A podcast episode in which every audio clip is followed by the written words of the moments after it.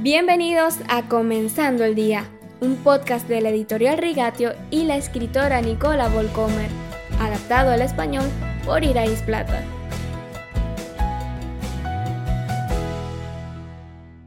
No, no soy perfecto, nunca lo seré, pero soy amado, y eso cubre mis defectos e injusticias como si nunca hubiesen existido.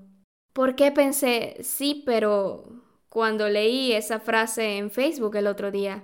Tal vez porque recordé a un joven, llamémoslo Eric, que quería unirse a nuestra iglesia y tenía la ambición de convertirse en predicador. Con su bella esposa a su lado, confiado reveló que ella era su segunda esposa. El Espíritu Santo le mostró que la primera estaba mal, ahora tenía la correcta. Por la gracia de Dios es como si el error nunca hubiese ocurrido. Me preguntaba si su primera esposa pensaba lo mismo. Eric luego citó una serie de versículos de la Biblia que sintió que lo limpiaban claramente de toda culpa. No hay condenación para los que están en Cristo Jesús. Romanos 8.1. Nada nos puede separar del amor de Dios. Romanos 8.39. No puedes arrepentirte de los dones y el llamamiento de Dios. Romanos 11.29. Una vez salvos, siempre salvos, nadie nos puede arrebatar de su mano. Juan 10:29. Hemos sido llamados a la libertad en Cristo. Galatas 5:13. Pero donde está el Espíritu del Señor, allí hay libertad. Segunda de Corintios 3:17. Una cosa era segura, Eric conocía la Biblia, al menos las partes seleccionadas por él. Eric no es el primero ni será el último en sacar estos versículos de contexto para restar importancia a sus propias malas acciones.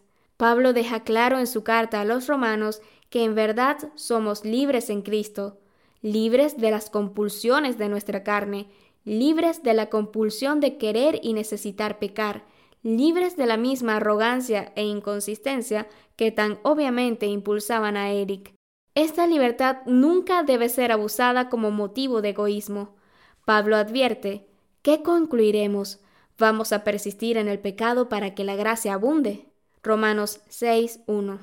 La libertad de la condenación está destinada a despertar en nosotros el temor del Señor, un anhelo de santidad, una vida coherente en el discipulado de Jesús y una profunda tristeza por el daño que hemos infligido a los demás.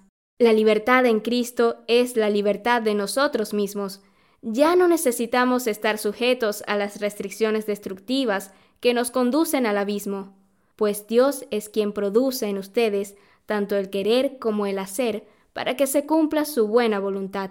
Filipenses 2:13.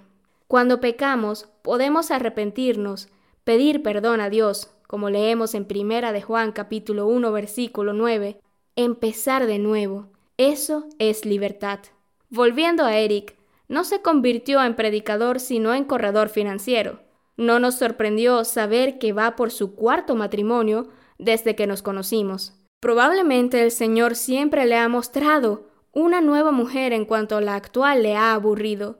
¿Todavía se ve esto como libertad en Cristo? Te deseo una libertad verdadera y permanente en Cristo, perdón por las ofensas pasadas, santificación gozosa en el presente y esperanza para el futuro.